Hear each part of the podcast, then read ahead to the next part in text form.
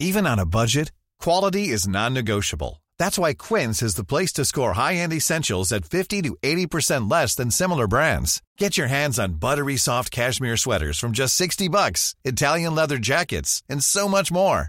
And the best part about Quince, they exclusively partner with factories committed to safe, ethical, and responsible manufacturing. Elevate your style without the elevated price tag with Quince. Go to quince.com slash upgrade for free shipping and 365-day returns.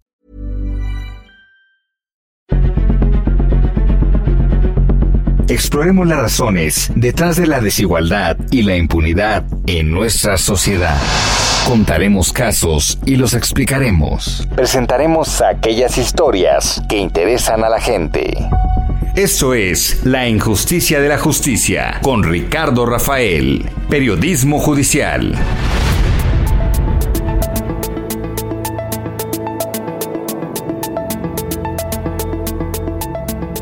¿Qué tal? Buenas noches. Como todos los jueves, La Injusticia de la Justicia. Este programa de radio conducido por Ricardo Rafael, su servidor, para hablar en los términos pues más humanos, más próximos posibles eh, el asunto de las leyes, de nuestros derechos, de nuestras obligaciones, que normalmente son propiedad pues de algunos técnicos, de algunos operadores del derecho y que cuando ellos se apropian de las constituciones y de las leyes nos despojan de la posibilidad de defendernos cuando hay abuso, cuando hay corrupción, cuando hay privilegio. Hoy vamos a tratar dos temas. En primer lugar, cuento con la presencia del director de cine, José Manuel Cravioto. Él ha dirigido varias películas muy interesantes. Mexican Gangster, quizá la recuerda usted, la vida de Alfredo Ríos Galeana, ha hecho cosas también importantes a propósito del movimiento del 68. Y bueno, pues también le tocó dirigir a Narcos, está también en la industria popular, digamos, de las teleseries. Y ahora recientemente le toca dirigir Monarca, la segunda temporada. Hay muchas reflexiones que hacer sobre Monarca a propósito de lo que exhibe respecto a nuestra sociedad, a nuestro presente. La verdad es que si nuestros bisnietos quisieran un día revisar cómo vivíamos nosotros, cómo era nuestra época, mire que Monarca va a ser un buen instrumento de investigación arqueológica. Y bueno, pues en ese ejercicio le pedimos a José Manuel Cravioto que nos acompañara hoy para hablar de las lecciones de la pedagogía jurídica que nos deja Monarca y mire que la tiene. Y vamos a hablar también con Gonzalo Sánchez de Tagle, él abre este programa en un momento, vamos a hablar de la conspiración de los recuerdos, un libro eh, publicado por Tirán Loblanche eh, sobre pues eh, esta posibilidad en efecto de que los casos jurídicos y el derecho transformen a nuestra sociedad. Y bueno pues habla de casos que le han sido próximos en tono amable, en tono generoso, a veces como relato, a veces como cuento, a veces como ensayo. ¿Qué lo movió? ¿Qué movió a Gerardo Sánchez de Tagle a hacer la conspiración de los recuerdos? ¿Y qué nos dice a propósito de la injusticia y la justicia? Estos son los temas de esta noche. Arrancamos. Esta noche tengo conmigo a Gonzalo Sánchez eh, de Tagle, autor de un libro recientemente publicado en la editorial Tirán Leblanche, Blanche, La conspiración de los recuerdos. Eh, es un texto pues muy próximo a los intereses, a las preocupaciones de este programa del Heraldo Radio, la injusticia la justicia, y es como volvemos a el tema del derecho, pues un tema de todas y de todos, y no solo de, de especialistas, de abogados encerrados en su propio lenguaje, dirían los franceses, con su propia lengua de madera para que los demás no entendamos. Gonzalo, bienvenido aquí a La Injusticia y la Justicia. Te abrazo fuerte y te agradezco que hayas aceptado esta entrevista. Igualmente, estimado Ricardo, muy contento de estar aquí, muy agradecido por el espacio y la oportunidad de platicar del libro. Pues déjame ir despacio, comienzo por la editorial. Eh, Tirant eh, Blanche es uno de los uh, de las editoriales que con mayor uh, seriedad trata temas uh, de derecho. La verdad es que varios de mis mejores libros recientes de derecho son de esa editorial. ¿Por qué se decidieron a publicar un texto sobre los recuerdos, su conspiración y el derecho? ¿Cómo les planteaste el, el argumento y qué es lo que pretende este libro, Gonzalo?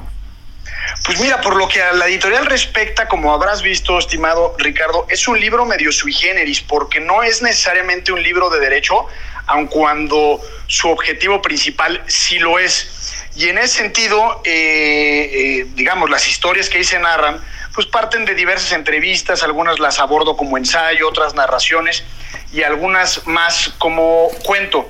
Y en esa medida con la editora María Werlich, eh, pues trabajamos y platicamos con la idea de sacar este libro en una editorial de derecho precisamente para, digamos, darle el contexto general de que sí se trata de un libro que tangencial o indirectamente eh, platica de derecho.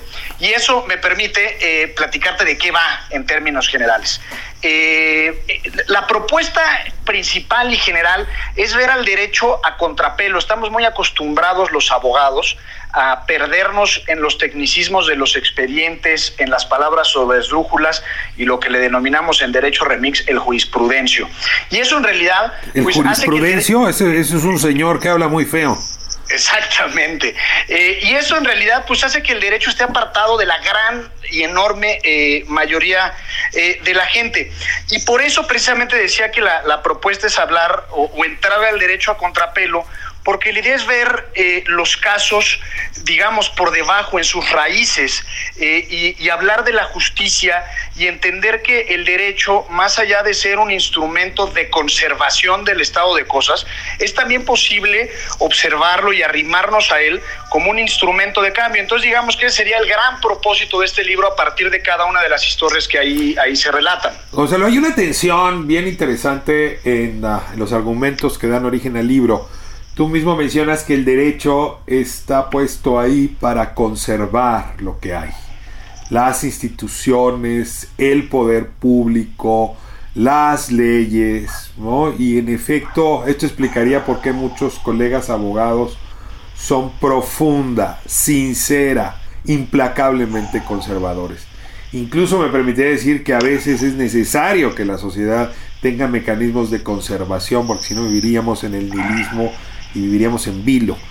Pero tú te colocas del otro lado, de quienes utilizan el derecho como lo opuesto, como instrumento de cambio, de movilización, de transformación. Y, en ese sentido, eh, no habría cambio societal sin derecho, sin cambio a las leyes y sus interpretaciones. A ver, te ruego como abogado que me ayudes un poco a, pues, resolver esta contradicción muy evidente con la que arranca el libro. Pues sí, mira, yo, yo he sostenido desde tiempo acá que el derecho en sí mismo es una, una máquina muy difícil de aceitar. Eh, usualmente los abogados y todo lo que gira en torno al, al, derecho y entendiendo el derecho como el lenguaje de lo público y lo político, pues no es punta de lanza para hacer cambios y transformaciones relevantes en nuestra sociedad en cualquiera de sus, de sus vertientes o manifestaciones. Eh, y en ese sentido es a, es a, lo que me refiero con conservador, no necesariamente desde una perspectiva ideológica. Es decir, los cambios cambios sociales materializados en los instrumentos legales o en el derecho, pues en el mejor de los casos son muy lentos y a cuentagotas. Eh, y en ese sentido... eso es una visión ideológica, Gonzalo. A ver, el conservadurismo es una corriente política cuyo papel principal, perdón la redundancia, es conservar. Claro, claro, pero digamos que me, trato de separar en este, en este comentario de la idea de, de, nuestro presidente de distinguir entre liberales y conservadores, porque aun cuando alguien se, se sostenga como liberal, por ejemplo, o progresista, el derecho aún así es un elemento que, que no nos facilita mucho el cambio. Son procedimientos largos, técnicos, entre muchas otras cosas. Y en esa medida es que creo que el derecho eh, más allá de, permitirnos o facilitar la modificación de nuestras condiciones socioeconómicas o la estructura eh, social en la que vivimos, pues realmente su inercia natural es a preservar el estado de cosas. Y en ese sentido, yo creo que el derecho eh, es el elemento en el cual los ciudadanos nos deberíamos encontrar sí o sí todos los días. No digo que así suceda, pero el, derecho es un elemento de equilibrio. Si nosotros leemos cualquier disposición normativa en empezando por la Constitución hasta cuestiones del Código Civil o el Código Penal, pues todos somos iguales ante esas disposiciones. Digamos, puede haber muchísimas discusiones respecto a discriminaciones indirectas, trato de un caso específicamente en el libro, pero digamos que, que ese es el propósito del libro, tratar de ver eh, el derecho como un instrumento de cambio que se, ha sucedido, por supuesto, en nuestra, en nuestra historia eh, y en particular estos 10 casos son un ejemplo de cómo eh, con, con jueces, digamos, innovadores y creativos, con organizaciones de la sociedad civil valientes e inteligentes, el derecho efectivamente puede ser utilizado como un mecanismo para modificar realidades personales y a la postre realidades colectivas. Ahora, Gonzalo,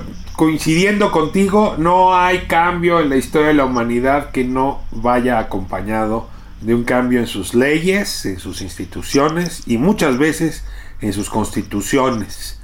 En breve quizá vamos a estarte entrevistando sobre la posibilidad de que México tenga una nueva constitución, no me adelanto, pero pues sí, cualquier gran transformación, y la cuarta transformación lo pretende ser, tiene su propio ordenamiento jurídico.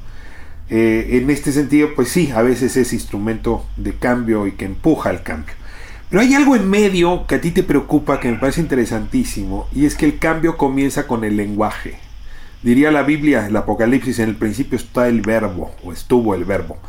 Y la verdad es que sí tenemos pretensiones muy conservadoras en el lenguaje, que hacen que nadie más lo entienda, perdón, pero me parece un poco como las misas en latín, ¿no? Es decir, una, un expediente es como ir a una misa en latín, ¿no? A ver quién le entiende. Y en ese sentido tú traes una preocupación que comparto, que compartimos aquí en Justicia de la Justicia, y es cómo hacemos que la transformación del derecho pase por la transformación del lenguaje que democratice los términos y que nos permita a todas y a todos entendernos. ¿Cómo vamos a ser iguales ante la ley si la ley no, no se deja entender por su propio lenguaje? Esa es un poco la pregunta. Y desde ahí te, te, te arrimo hacia el siguiente tema o te empujo hacia el siguiente tema. Hay otros mecanismos de la literatura que permiten democratizar el lenguaje jurídico. Claro, eh, mira, hay dos frases que me gustaría referirte. Una, es de Wittgenstein, que dice que algo así como el límite de mi lenguaje es el límite de mi mundo. Es decir, eh, nosotros de alguna u otra forma como seres humanos estamos constreñidos a, nuestro lenguaje, es decir, la extensión, eh, o la posibilidad de abarcar conceptos, pues está limitada por el número de palabras, y así de, así de burdo te lo diría, que conocemos, ¿no? Es decir, nuestra capacidad de abstracción eh, encuentra sus fronteras en nuestro propio lenguaje. Y otra frase de Marx y Engels en, su pequeño libro muy bueno que se llama La ideología alemana, eh, dice algo así como el discurso dominante de una época es el discurso de la clase dominante. Y en ese sentido no quisiera entrar en, ideologías específicamente, pero sí vemos que en los últimos 200 años, que en realidad son los, es la historia de nuestro país y de nuestra nación como unidad política independiente, vemos que el derecho ha sido utilizado por la clase dominante eh, desde una perspectiva muy, muy, muy, muy técnica que llevado, digamos, a, la esfera de lo social, pues es una perspectiva excluyente. Eh, es casi como con los médicos. Eh, este, el, gremio, tanto jurídico como, como médico, pues se escuda o se protege y se preserva en los tecnicismos específicos de, de cada una de sus profesiones. Y en esa medida es que la gran mayoría de la gente es ajena a, digamos, a las profundidades de los conceptos que en realidad nos deberían de interesar a todos. En una parte es lo médico, pues es nuestra salud, y en otra muy importante es el derecho, que es el lenguaje eh, de lo público. Y en esa medida es que este texto, eh, el libro de la conspiración de los recuerdos, es una invitación y una provocación precisamente a democratizar eh, el derecho y, y seguir y continuar con ese esfuerzo de muchos, por supuesto, de acercar lo que es por naturaleza y definición común a todos, que es el derecho y el sistema de normas. Eh, por otro lado, creo y estoy convencido que el derecho no lo encontramos solo y únicamente en las normas, en los libros académicos, sino hay, que, sino hay otras fuentes como el cine, la literatura, el teatro, hasta el periodismo, eh, desde otra perspectiva, por supuesto, en donde podemos acercarnos al derecho o al fenómeno jurídico en su totalidad para poder asirlo y, digamos, empatizar con sus instituciones, con sus normas, con sus preceptos y con sus causas y consecuencias. Estamos con Gonzalo Sánchez de Tagle, autor de La conspiración de los recuerdos, este esfuerzo por traducir temas ah, tediosos, técnicos del derecho a un público más amplio. Gonzalo, permíteme eh, decirlo así, eh, este intento no es nuevo, Es decir, claro, sí, ¿no? Eh, Sherlock Holmes, ¿no? Conan Doyle, el doctor Conan Doyle. Pues lo que hizo fue utilizar a Sherlock Holmes para explicarle a la sociedad decimonónica inglesa, sobre todo londinense, cómo funcionaban las técnicas de investigación de Scotland Yard. Es decir, eh, fue un acto pedagógico que arribó a la literatura y hoy es una de las piezas pues más interesantes eh, de la, eh, detectivesca, si me permites plantearlo así, o de la sicaresca de los detectives. Pero bueno, basta aprender cualquier plataforma hoy en día, o, ir al cine, o prender cualquier canal de televisión, pues para darte cuenta que el género policíaco en la literatura, desde luego en, las series televisivas, en las películas, es muy exitoso ha sido un vehículo de explicación. Y también, pues habría que decir, los juicios ¿no? transmitidos eh, como espectáculo en, en las televisoras, juicios memorables o casos excepcionales, pienso en O.J. Simpson en Estados Unidos, ahora el caso Salvador Cienfuegos, pues son también mecanismos de divulgación de pedagogía jurídica. Es decir, hay una larga beta de esfuerzos parecidos al tuyo yo te eh, rogaría que ahora me ayudes a ubicar eh, la conspiración de los recuerdos en esta tradición y en este esfuerzo. ¿Por qué hacerlo así, con estas historias, con esta narrativa? Pues mira, eh, coincido contigo en, Conan Doyle y, digamos que creo que lo que más ha proliferado en ese encuentro o punto de digamos, de coincidencia entre la literatura y la ficción y el derecho, es más bien, digamos, la, la, rama criminal del derecho, ¿no? El misterio, eh, hay muchísimas series de televisión que se dedican precisamente, o cuyo, cuya, cuya materia es precisamente la investigación eh, criminal. Y eso, por supuesto, que, que, nos arrima y nos acerca a entender de alguna u otra forma cómo eh, se maneja y se conduce el derecho y sus instituciones. Luego está, por ejemplo, infinidad de películas eh, que refieren a, distintos casos y entendemos en México es muy común que alguien que no es abogado le pregunte a alguien que sí es abogado si los juicios penales son como nos los retratan en las películas eh, hollywoodenses. yo creo que este libro...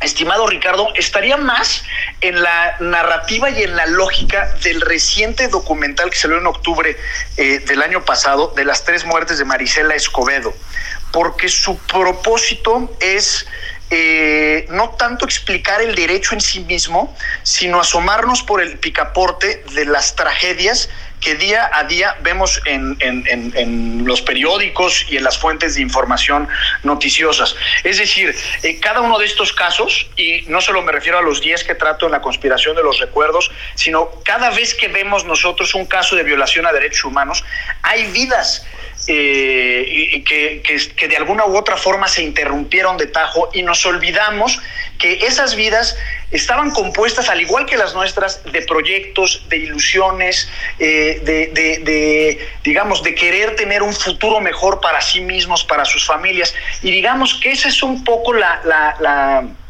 génesis de este libro es mostrar que detrás de cada expediente y detrás de, cada nota periodística que nos refiere a los miles de casos de violaciones a derechos humanos que hay en nuestro país, eh, hay vidas con sueños e ilusiones que se cortan de tajo. Entonces digamos que sería más bien por ahí la, aspiración de la conspiración de los recuerdos. Ahora, en un sistema tan injusto de la justicia como evidentemente padecemos, eh, cuesta mucho trabajo decidir qué historias contar. Tú decías, eh, son historias que permiten asomarse por la cerradura, ¿no? Para ver qué está pasando en el gran cuarto de la corrupción y la, injusticia. Eh, pero uno sí tiene la libertad de decidir qué historias toma y cuáles no. Y luego qué tono o con qué tono va a tratarlas. Y aquí es donde pues te pregunto cuáles son esos recuerdos que elegiste para este libro, eh, por qué estas historias y por qué no otras, y luego que me digas eh, por qué estas historias es, por qué decidiste utilizar el relato, el recuerdo, en fin, géneros distintos para, para, para explicarlos. Sí, eh, eh, según la encuesta nacional de victimización, que no recuerdo si en el 2018-19, Ricardo, la cifra negra de impunidad en nuestro país gira alrededor del 93%. Es un drama colectivo que esos sean nuestros números de, impunidad. Y en ese sentido, este esfuerzo y este ejercicio, más bien literario, eh, que está en la conspiración de los recuerdos, pues para mal te lo diría, es un ejercicio inacabado, porque son estos 10 casos, pero pueden ser muchísimos otros. Eh, ¿Por qué elegiste estos? Eh, y en esa medida, estos 10 casos digamos que por un lado sería mi, conocimiento de los expedientes, mi fascinación o gusto por los temas que se tratan en cada uno de estos casos y por experiencias eh, personales. Eh, te puedo decir que son 10 casos que de alguna u otra forma tratan el espectro eh, de distintos derechos humanos, es decir, no todos son eh, casos de discriminación, no todos son casos de abuso sexual. Eh, entonces, en ese sentido, también traté de hacerlo, digamos, como de dulce chile y manteca. Para dar una idea general. Se nos va el tiempo, Gonzalo. Déjame hacerte la última pregunta. ¿Tu historia favorita? Es difícil preguntarle al papá cuál de sus hijos es el favorito. tu historia favorita de la conspiración de los recuerdos para que nos des una probada y quien ah, se interese después de escucharte con la lucidez con la que has hablado, pues acuda a comprarla, a conseguir la conspiración de los recuerdos. Mira, todas me gustan. Hay ensayos, hay narraciones, hay entrevistas, pero te podría decir que la más personal de todas, porque incluso refiero a la muerte de mi papá y cuando yo me hice papá, es el, es el ensayo que se titula Incendios, que refiere a un caso de discriminación a una mujer en temas de reproducción eh, asistida. Eh, ese sería, digamos, el más personal, pero digamos que le tengo cariño eh, como autor a cada una de las historias, por supuesto. Muy bien, pues ah, está ya a la venta Tirán Blanche, es la editorial, La conspiración de los recuerdos. Gonzalo Sánchez de Tagle, que es abogado, pero ha dejado de serlo para compartir su conocimiento del derecho con, con todas y todos nosotros. Te, agradezco muchísimo, Gonzalo. Eh, ¿Hay manera de tener este texto vía electrónica? Sí, ¿verdad? Sí, sí, sí, tanto en, la propia editorial como en Amazon próximamente eh, está en versión electrónica. Muy bien. Gonzalo, pues te seguiremos dando lata porque tus conspiraciones y las nuestras resulta que son las mismas. Oye, estimado Ricardo, pues el agradecido soy yo. Te mando un fuertísimo abrazo y estamos para lo que se necesite. Hasta muy pronto. Gracias por estar aquí en La Injusticia de la Justicia. En un momento más, José Manuel Cravioto con nosotros. Él dirigió la segunda temporada de Monarca, justamente una serie dedicada a mostrar, a exhibir cómo pues el poder económico determina el resultado de la investigación y de la justicia y sobre todo cómo corrompe el poder económico al poder de los jueces, de las autoridades y de las instituciones democráticas. Vamos a corte y regresamos en un momento.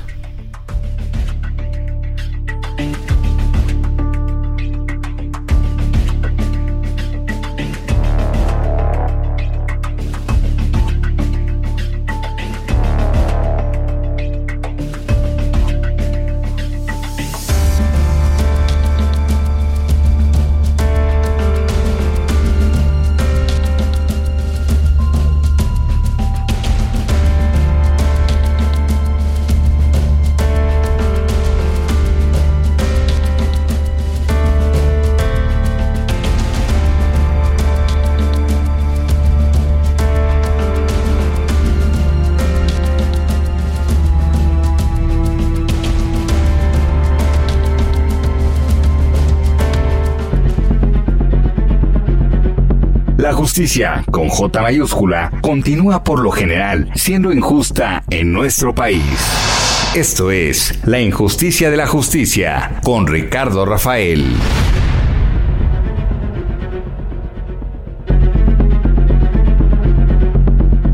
Continuamos con más del periodismo judicial, al estilo de Ricardo Rafael.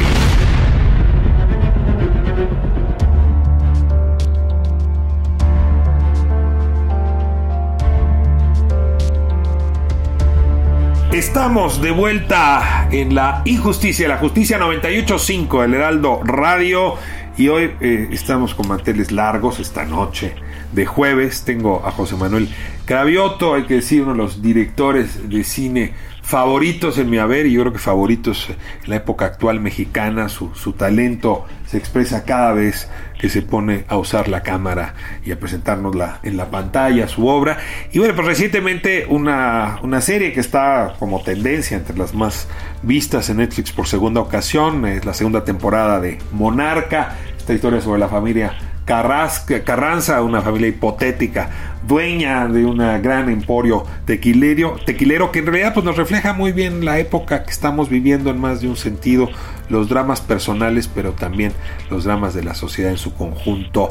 José Manuel, me da muchísimo gusto que nos acompañes esta noche. Gracias por estar aquí con nosotros.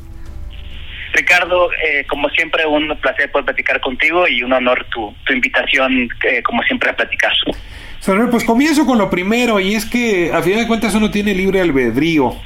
Eh, te llegarán a ti ofertas para dirigir cosas muy distintas, pero eres bastante bueno para seleccionar eh, en qué temas te inviertes y en cuáles no. Eh, la verdad es que tu tema sobre la injusticia ha estado presente, ¿no? Con ah, aquella película sobre Ríos Galeana, luego también sobre eh, pues el 68, ¿no? Diableros es otra cosa, pero también valdrá la pena mencionarla. Te asomaste al tema del narcotráfico con, ah, con la historia del Chapo, pero ahora recientemente te, arrojas a, dirigir esta temporada de Monarca, eh, pues donde nuevamente la familia Carranza pues vuelve a ser emblemática del poder en México. Eh, antes de entrar en materia sobre lo que contiene Monarca y lo que nos está mostrando, exhibiendo Monarca, necesito preguntarte cuál es tu criterio de selección, por qué estos temas y qué cuerdas de tu arpa, de tu alma tocan para que decidas poner tu creatividad al servicio de estos temas. Eh, pues eh, qué, interesante pregunta, porque siempre es un misterio, ¿no? muchas veces uno considera invitaciones o trabajo cuando te invitan a hacer ciertos proyectos. Ahora con el boom de las series eh, en, el, mundo entero y en México no se diga, pues se reciben muchas, como dices, ofertas y proyectos y guiones. Eh, en realidad, un, parámetro muy importante para mí es hacer algo que no haya hecho antes. Eso para mí es algo que, puede dictar mi interés para tomar un proyecto. En este caso, Monarca era un drama eh, un, melodrama, drama, y yo nunca había hecho este, este, este género, y además había una búsqueda de una sofisticación en la manera de filmarse, en el nivel de producción encabezado por Fernando Robsar de, de Lemon Films. Ahí va otro dato, Lemon Films son mis queridos amigos y productores que creyeron en mí hasta ocho años al filmar Mexican Gangster, la película que mencionas. Y entonces, eh, creo que el factor de la amistad, el factor de un tema y un género que no estaba en mi radar y una plataforma como Netflix era una ecuación bastante interesante para, para que mi intuición estuviera bastante este, sustentada en ello, ¿no? La Monarca tiene varias aristas interesantes que si tus nietos o tus bisnietos la vieran, les ayudaría como pieza arqueológica a entender nuestra época.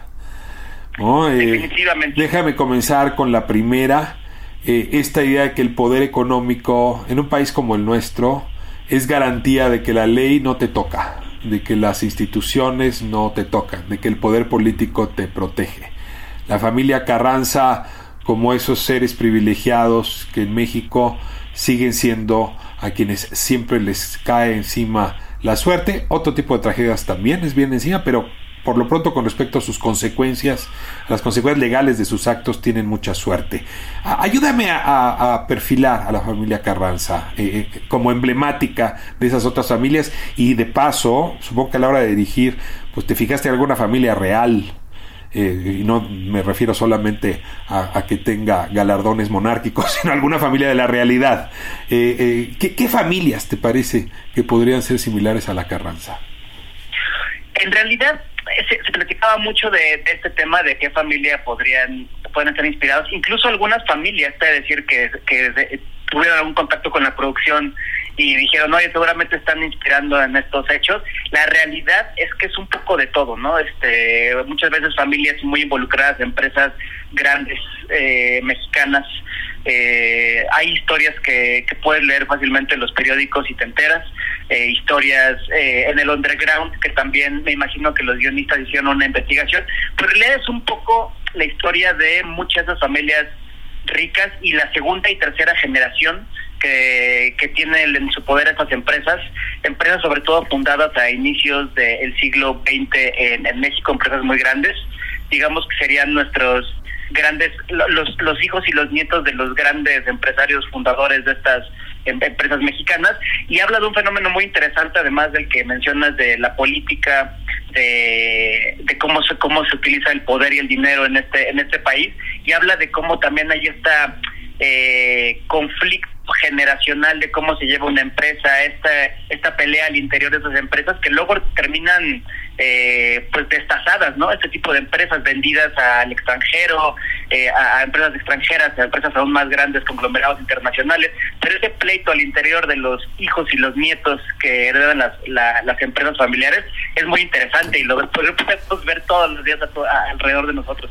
Decía eh, Espinosa Iglesias, este empresario mexicano importantísimo del siglo XX, dueño en su momento de Vancomer, que le preguntaran todo lo que quisieran saber sobre su fortuna, excepto cómo obtuvo el primer millón de dólares.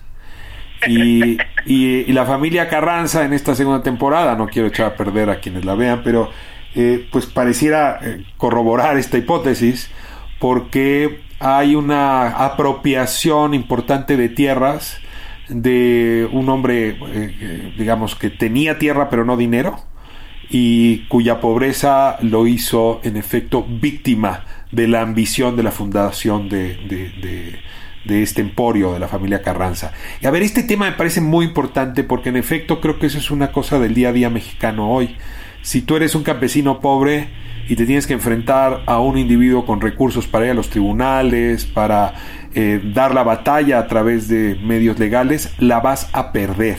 Y muchas fortunas se han hecho con este, esta fórmula de despojo gracias a que unos están pegados a la ley y tiene buena relación con ella y otros pues de plano viven distantes y, de, y, y desposeídos digamos de su privilegio. Correcto. Sí, en, el, en, el, en este caso también me recu recuerdo por ahí una un concepto o frase que, que tiene eh, Douglas Copeland en este famoso digo de la generación X que por cierto hay en la familia Carranza hay varios generación X sí. y que hablaba de y que hablaba de la lotería genética entonces eh, en realidad eh, si, si nos basamos en este principio de de, que todos los, los humanos somos eh, somos iguales, similares, no importa el color y piel, pues tú, depende de la suerte que tengas en nacer, en, en qué lugar en qué lugar naces. No hay no hay nada escrito, no hay nada místico ni ni extra extra extra universal a que tienes la suerte de haber nacido en ese lugar y toca nacer en un lugar más privilegiado o no y como bien dices cuando tienes un cuando naces en un lugar donde no tienes este primer millón de dólares de apoyo en tu vida o este de, o este tipo de situación socioeconómica vas a tener más problemas a la hora de, de enfrentar eh, a ciertos, eh, pues no sé si llamarlo enemigos, pero ciertas cosas que son comunes del, del negocio internacional de, y, y, nacional, de que si vas a, vas a, a toparte con un pleito con una de estas personas, vas a tener las, de perder, porque hay una red ahí ya intrincada que no es de la última década, sino que tiene, eh, pues, eh, enredándose durante, el, yo creo que el último siglo, ¿no? Sí, a ver, es natural a la especie humana la desigualdad y la discriminación. De hecho, pues aceptemos que apenas tenemos 300 años en la historia de la humanidad combatiendo estas asimetrías. Es bastante nuevo si calculamos que nuestra especie como como fue definida genéticamente, tiene apenas 60 mil años, ¿no? 300 años no es nada. Y en efecto, si no hay igualdad es porque las instituciones no, no funcionan. Eh, y, y, y, porque pues hay reminiscencias de la era feudal que se nos siguen colando, ¿no? Y una de esas reminiscencias, yo no puedo dejar de verlo, y está muy bien relatado por, por Monarca, es estos grupos que pues los llamamos de crimen organizado, ¿no? De narcotráfico, pues que tienen las de ganar, porque pues en un mundo donde el que tiene más dinero la gana, o el que tiene más armas la gana, pues claro que estas bandas feudales de narcotraficantes son las triunfadoras en un escenario como el que estamos viviendo. No es la familia Carranza, ¿eh? La familia Carranza se tiene que subordinar al poder criminal de los narcos.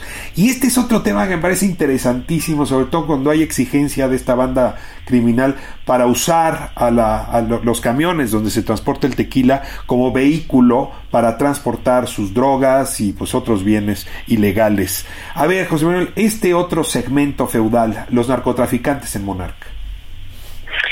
Yo creo que haya, yo creo que se toca por ahí el, eh, este tema que ya también es inherente a la, a la sociedad porque se había hablado se ha hablado en las series de televisión de este narcotraficante eh, romantizado. En el mismo Netflix, en Narcos México, lo puedes ver, ¿no? Estos eh, narcotraficantes cool, valerosos, eh, modernos, empresarios de Sinaloa y de Guadalajara. sí, es una apología. lo hemos o en las teleseries, ¿no? Estas, estas series telenoveladas de largo aliento donde también son héroes bellos a los, los, que todos pueden. De pronto Monarca es interesante que trae una nueva vertiente que es tocar el tema desde el punto de vista de negocios y empresarial y este eh, supuesto e imaginero cártel que, que, que entra y que pide derecho de piso y pide y pide además ofrece protección utilizando esta línea de distribución con, con esta tequilera protegida por el Estado te, te habla de cómo eh, ya es una realidad. Antes sonaba como a uno uno a veces nos quedamos con esas extorsiones a nivel de, de, cancha y de piso con los pequeños empresarios, eh, las tiendas, los bares, los restaurantes, este, eh, ciertas cadenas de, de, restaurantes que sufren esto en zonas muy importantes y de, actividad económica muy intensa, pero se nos olvida que esto también se, se sufre a un nivel eh, macro con empresas internacionales y que además también se nos olvida que estas, este narco mexicano está tiene una red internacional que puede ponerte en cuatro días droga en China y que ahí distribuirlo para todo el mundo. Eso te habla de puertos, eso te habla de empresas de, eso te, habla de empresas eh, de, importaciones, de exportaciones, te, habla de bancos incluso internacionales. Ya todo, ya ya ha sido muy famoso, incluso los bancos están metidos en una red internacional eh, por ahí, Hong Kong, si a alguien le suena. Y, y, y de pronto seguimos en lo mismo, ¿no? Hay, un, hay una vista gorda que de alguna manera también en Monarcas toca el tema, ¿no? Ahí es donde está, a ver, digamos, este, este, esta paradoja que siempre es perfecta en los dramas, ¿no? O sea, eh, paradoja casi, yo diría, eh, aportada al origen por Sófocles, ¿no? Donde Edipo acaba eh, asesinando a su padre, pase lo que pase, es lo que Monarca ofrece, déjame ver si lo puedo sintetizar, una familia Carranza muy poderosa, convencida de los beneficios de su privilegio, que hace todo porque ese privilegio prevalezca, ¿no? Eh, las alianzas políticas necesarias, eh, la participación en lo público, los shows, el performance, y cómo al mismo tiempo es víctima de ese estatus, de esa jerarquía que construye, porque hay un pez más gordo que ellos justamente estas empresas dedicadas al narcotráfico. Y, aquí es donde viene el drama, o la, digamos, la, el, paroxismo del drama, ¿no? Eh, eh, ellos son constructores de su propia guillotina. Eh, a, ver, e, este me parece un, tema súper importante porque, porque en realidad es lección para estos uh, millennials o, la siguiente generación que, aparece también en Monarca y, que es el último tema que quisiera abordar. Pero previamente eso, la generación que defiende un status quo que a su vez es guillotina de sus propias vidas. José Manuel. Correcto, y que además, pero, pero además arman esta guillotina de manera, curiosamente, si de manera coordinada esta familia eh, digo, tal vez no existiría la serie Monarca, ¿no? Si, si se hubieran organizado, eh, no sería una, una serie de televisión exitosa como lo es, justo parte de, de, plantear y de retratar este conflicto. Pero yo creo que si se organizaran, no para construir la guillotina que los va a, terminar eh, aniquilando a ellos mismos, eh, haciéndose un harakiri ahí, y se pusieron de acuerdo para coordinarse y atacar de manera frontal y de manera familiar y en conjunto este problema, ya sea con el narco, ya sea con los tratos que tienen con el gobierno, pues esta hipotética familia Carranza podría salir avante del tema, pero no, en realidad te habla, te habla mucho de, este individualismo, egoísmo y temas no resueltos de, de, de, estos personajes que necesitan ese reconocimiento, necesitan de nuevo tener esta medalla que les que les que los llama el dueño, el dueño del balón, el dueño de la empresa y pues, por este egoísmo, por esta descoordinación, pues terminan este terminan eh, eh, autodestruyéndose, ¿no? También de alguna manera es una bonita analogía de cómo esta familia eh, esto aplica para un partido político, para una para una empresa como la que retrata Monarca y para una familia cualquiera, tenga empresas no tenga empresas, porque esto es un nivel muy alto, digamos, de, de, ingresos y de poder eh, económico de esta familia, pero aplica para cualquiera. Y es un poquito una analogía muy interesante de lo que vive el país entero, ¿no? Y creo que por eso eh, es esta, esta, este, este tema que tocas ahora en tu programa. Que queda muy claro que en el mediano plazo todas y todos vamos a estar mal si somos complacientes con este régimen de privilegios y este régimen de corrupción. Creo que el mensaje, la Alexis, como le dicen, de Monarca es muy precisa. Arranca así la primera temporada, es decir, con eh, el fundador de Monarca, el, patriarca de los Carranza, eh, decidido a romper sus ligas con el crimen organizado y decidido a cambiarlo todo. Y bueno, pues ah, pierde todo, incluido la vida, por esa batalla pero concluye con la siguiente generación, o sea, la generación de los nietos, que sí están obligados a repensar su papel en, ah, México, en la historia, ¿no? El muchacho que abusa sexualmente y que quiere expiar, eh, abusa sexualmente a una niña y que quiere expiar sus culpas, eh, los hijos que no están dispuestos a seguir repitiendo los errores de los padres y la verdad, los padres que pues a, veces están del lado de la complicidad y a veces eh, tratan de estar del lado de la ruptura. Eh, creo que el mensaje es importante porque sí nos arroja una pregunta casi eh, individual, José Manuel, de cómo comportarnos en esta época, de cómo reaccionar con conciencia a una época tan corrupta. Correcto, sí, y uno, y uno pensaría que en esa nueva generación que que además incluso esta generación es una generación Z, ¿no? los, chicos que salen en esta serie retratados, y esta generación eh, que tiene la oportunidad de hacerlo, hay una pequeña bifurcación que ojalá y se explore ahora en una siguiente temporada, si Netflix la, la confirma, pues el cómo viene esta bifurcación, por qué camino se va a ir la nueva generación, que sería ahora sí eh, de alguna manera la esperanza de, de, de que pudieran tomar un, una empresa eh, pudiera tomar un buen rumbo, ¿no? Eh, como mencionabas en la primera temporada, con la llegada del personaje que interpreta eh, Irene Azuela, eh, tiene la oportunidad de poner en orden esta empresa y hacer las cosas ética o moralmente, eh, volver ese, pues dar ese volantazo, ¿no? Para poner las cosas en un, en un curso un poquito más, pues transparente, un poquito más limpio y de pronto no puede, ¿no? Tal vez si tal vez Ana María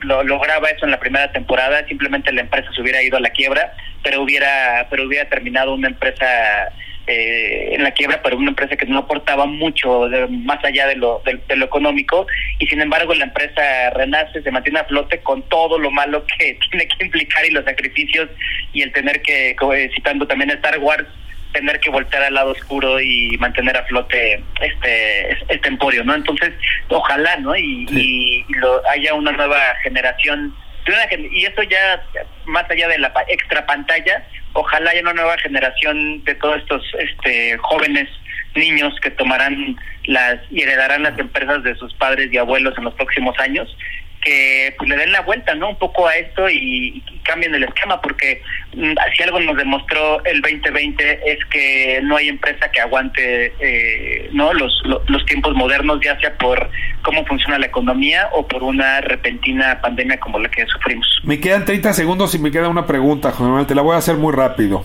Eh, Ana María Carranza, eh, que es el personaje que interpreta Irene Azuela, es la ventana para observar este drama. Y es una ventana que en esta segunda temporada muchas veces se cuartea, se rompe, se quiebra. ¿no? Eh, lastimada, ajada, dividida, en fin. ¿Qué, tan difícil fue dirigir al personaje clave de la historia y el que conecta justamente con tu público. Pues bien, en ese sentido, eh, Fernando Robsar, showrunner de, de la temporada, hizo un trabajo increíble de mesa previo, meses previos a la al, a la filmación de la segunda temporada y había este proceso con los actores. Entonces, la verdad es que te puedo decir que para mí como director eh, fue muy fácil llegar y, y darle continuidad al trabajo que Fernando ya había planteado en los ya en los incluso primeros dos episodios de la, de la temporada 2 y en realidad nos conocíamos ya todos muy bien desde la primera temporada o con Irene nos conocemos también ya hace muchos años, entonces la verdad es que era sencillo porque además al haber hecho una primera temporada que fue tan exitosa, de alguna manera todos nos movemos un poquito más confiados en esas en esas aguas y en esos sets.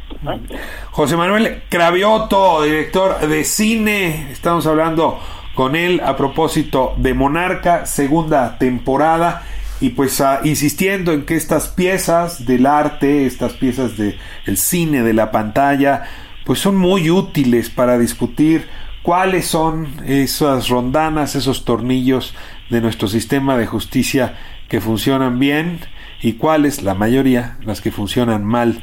Le agradezco muchísimo a José Manuel, a la producción de Monarcas, desde luego a Salma Hayek, que hayan permitido a partir de esta obra discutir nuestra época y desde luego traer ese tema aquí a la injusticia y la justicia 98.5 del Heraldo Radio es siempre un privilegio. José Manuel, un abrazo muy fuerte, muy grande. Ricardo, un abrazo grandísimo y como siempre, de verdad, un, un placer, un abrazote por allá. Honradísimo de tenerte, José Manuel. Hasta muy pronto. Que estés bien.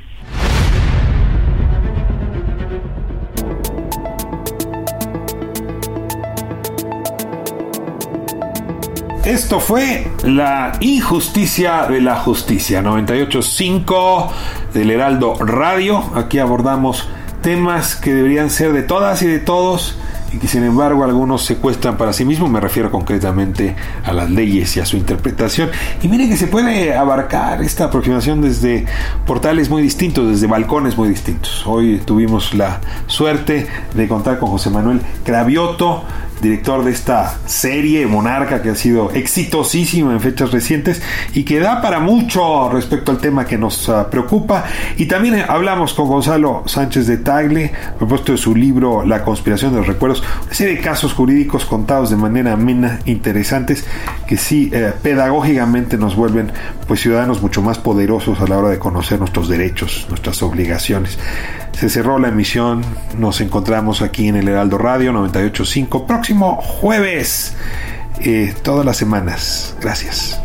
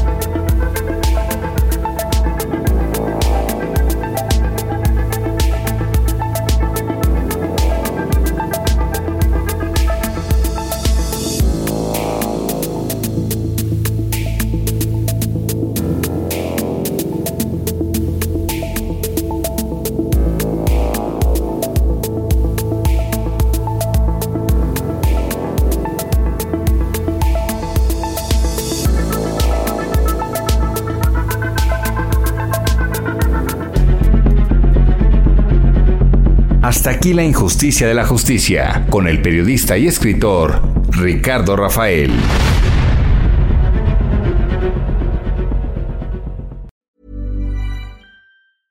Hey, it's Paige DeSorbo from Giggly Squad. High quality fashion without the price tag. Say hello to Quince. I'm snagging high-end essentials like cozy cashmere sweaters, sleek leather jackets, fine jewelry, and so much more. With Quince being 50 to 80% less than similar brands. And they partner with factories that prioritize safe, ethical, and responsible manufacturing. I love that. Luxury quality within reach. Go to quince.com slash style to get free shipping and 365 day returns on your next order. Quince.com slash style.